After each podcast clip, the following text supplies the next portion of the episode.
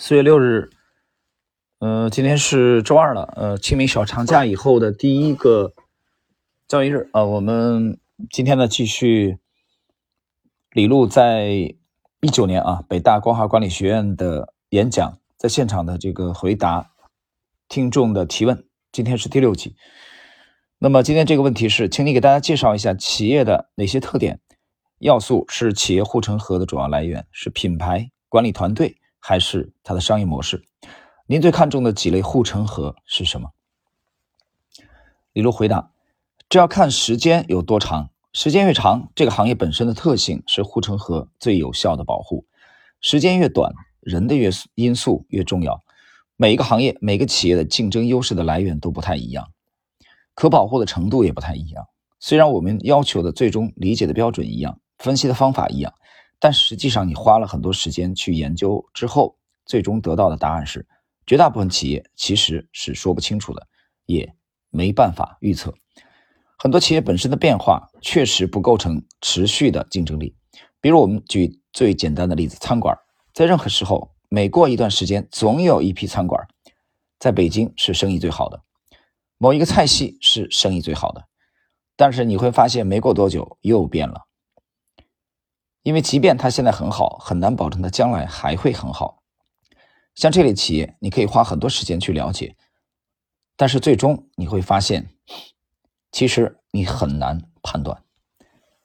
这一点啊，深有同感。他讲的这一点啊，这个在前前几天啊，我我从开封到郑州去啊，我的朋友陪我去，呃，这个去等于是游览吧，因为。郑州我就很少去啊，这个小时候很小的时候，五岁的时候，我大娘带我去过，当时呢都四十多年前的记忆了，而且在朋友车子上，我们还拍了一张照片啊，当时的四十多年前郑州的这个地标二七纪念塔，当时我我小时候看好雄伟，结果昨天我们从那个呃前前两天从镜头上看过去啊，旁边很多大厦拔地而起，那个二七塔都显得特别滑稽啊，成了矮子武大郎了，变化很大。但朋友也跟我讲到说，这个餐馆的呃，这个在郑州啊，这种这种这种变化啊，特别快，呃，这个就类似于在河南，这个可能每隔两三年有一个酒就会崛起，然后很快又倒掉啊，又没人喝，然后又去这个喝其他的酒，就这种东西太难把握了。所以李璐刚才讲，绝大部分企业啊说不清楚的，也没有办法预测。那么那种说不清楚的企业怎么办？你就尽量的不要去投它。继续来看，所以我觉得至少对我个人而言，我会把时间都花在那些我在我看来能够预测的行业里，然后在这些行业里再去找找哪些企业它可以预测，不仅仅是因为它所在的行业本身可预测，而且也因为 它自身确实优秀。优秀的含义其实就是它对资本的回报远高于它的竞争者。然后我在这些企业中再去发现有哪些东西，其实我还是蛮有兴趣的，可能我还有一定的能力去研究。或者已经在我的能力圈范围之内，这些经过精挑细选后的企业，才是我应该去花时间去研究的。全球上市的企业大概有十万家左右，但是你在任何时候其实不需要研究超过五到十家公司，所以你第一个要做的工作就是做减法。很多工东西你可以忽略不计，很多东西都不在你的能力范围之内。你做的唯一的重要的事情是确保，如果一个机会是在你的能力范围之内，属于你的机会，你一定不能搞错；但是不属于你的机会，你完全可以忽略。这里边李璐讲到了最重要的是做减法，很多东西你可以忽略不计啊。这个芒，这个他的这个思想啊，跟芒格的其实一脉相承的，就是你不需要大量的行动，你需要大量的耐心。这个耐心的时候就是筛选，就是做减法。这些减法，我觉得有的时候，呃，其实很多细节都可以透露出来。我我举一个例子啊，就在前两天，这个到郑州去，呃，那么由于郑州发展最快的是郑东新区嘛，啊，他去连接开封的这个这个这个方向，呃，那么我跟朋友呢就在呃，我就住在这个啊玉米楼，朋友帮我安排住在这个郑东的这个地标性的建筑，啊，玉米楼这个玉米楼高大概是五十八层。啊，五十七八层吧，啊，我住在四十五层。那么他从三十八层以上呢，就是万豪的这个万豪的酒店啊，五星级的。呃，虽然是五星级的，但是我觉得服务还是有改善的啊。这种余地，我举个例子，我们到房间以后呢，这个连 WiFi 啊，笔记本电脑连 WiFi，结果当时就连的不是很顺利，然后呢，就通过啊这个电话啊呼叫这个前台，然后呢，等了大概七八分钟啊，将近十分钟左右，然后来了一位，那我们就以为我们理所当然以为就是 IT 啊来帮我们连网络了。啊，结果没想到，啊，推开门的，啊，这个人说他也不会，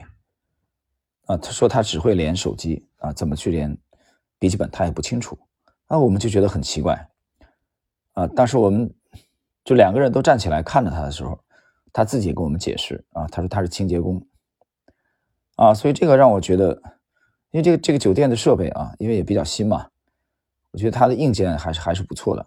风景也非常好。呃，食物嘛也还好，但是这个细节让我觉得他的服务还是有改善的这种啊这种余地。他跟我讲他是清洁工，那你清洁工怎么会出现在这种场合呢？我们通过电话呼叫的这个前台，我们要的是把我们的笔记本电脑和这个呃手机连连上这个 WiFi 啊，传送文件。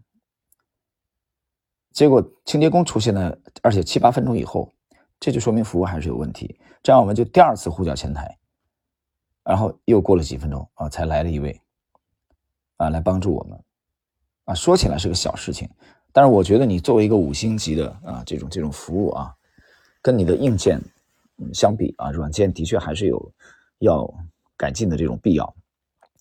刚才李路谈到这个做减法的时候，许许多多的公司都是应该被剔除的，没有那么多优秀的公司值得你看。所以他刚才讲，你在任何时候都不需要研究超过五到十家。那我们现在也是这样啊，就现在的 A 股，我们处于空仓。我早间更新了一个帖子啊，谈了一个银行股对于一一只银行股的看法。那么昨天啊，昨天我也更新了帖子，我们谈我们在这个啊旅游期间，因为这个四月份是最美的啊，我觉得尤其是对杭州这样的城市。那么人间四月芳菲尽，这个时候最美的杭州的这种风景啊，我觉得跟朋友们的这个聚会交流啊是更重要。嗯，这个时候我倒觉得可能我们这种出游啊聚会啊，呃，可能会错失一些机会啊，完全有可能。但如果立足于年内大的机会而言，我觉得这一点没什么大不了的，我们可以忽略不计，因为我们立足于抓那些大的机会。接着来看，所以我还是回到原来讲，要做自己相对来说比较了解的，然后也可以在选择上比较挑剔，啊，比较挑剔。我刚才其实刚才谈那个，呃，谈这个，嗯，这个万豪啊，绿地集团的这个万豪正东的这个玉米楼的这个啊服务的这个细节啊，我觉得可能就是啊比较挑剔了。因为你一旦了解公司以后，你可以慢慢的等待，当机会来到的时候，当价格开始进入到相对于你认为的价值有足够安全边际的时候，这时候即使你错，你也不可能亏钱。在这个时候，你可以大规模的下重注。所以这样看来，你的研究最好集中在你能够真的弄透、弄明白的事情上。而且既然你选的很少，不妨就选择最优秀的。当然，你也可以选最小的，可以抓得住的，也可以去选价格已经很便宜的。如果能够理解透，安全边际足够高，不可能亏钱的。总之，你投的是确定性，你要回避的是不确定性。当价格可以给你提供确定性，那价格就成了最重要的考量。当你的 知识圈、你的能力判断力成为你的确定性的时候，最好你研究的是本身特别优秀的企业，这样你就不需要不断的每过几年就更换标的，你就可以持续很久很久，让这个公司本身的复利增长来为你工作。那么这一段啊，他这一段的，呃，李路的这一段的这个讲解啊，解释让我想起来了查理芒格的啊，呃，类似的话，查理芒格讲的是找到一个最好的啊，其他的就不用看了，巴菲特和芒格啊，不止一次的讲过类似的观点，找到那个最好的，其他的就不用再看了。这个过程中你需要做大量的减法，这个时候。我觉得你一旦到了这种高度，实际上你的投资也会变得非常轻松。所以为什么他们他们一直在阅读啊？很多人向巴菲特请教投资成功的秘诀，巴菲特就告诉他们阅读阅读不停的阅读啊。他说你每天阅读超过五百页的内容啊，你读这个优秀的啊这些杰出人物的传记也好，啊，你像巴菲特一样去读读财报也好，这个过程中都是一个大量的去等待，包括他们那个查理芒格去读啊这个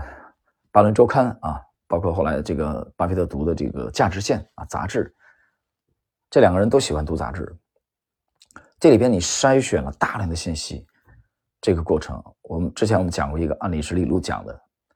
芒格关注了这个杂志啊，《巴伦周刊》关注了三十年，他才等到了一个绝佳的投资机会。这种耐心啊，我们身边的人应该是没有没有几个人能做到这种三十年等到一个机会。散户要的是什么？散户要的是三秒钟、三分钟啊，三天的耐心都没有。所以你怎么可能会有投资杰出的投资业绩呢？好了，朋友们，我们今天的这一集的内容啊，就到这里。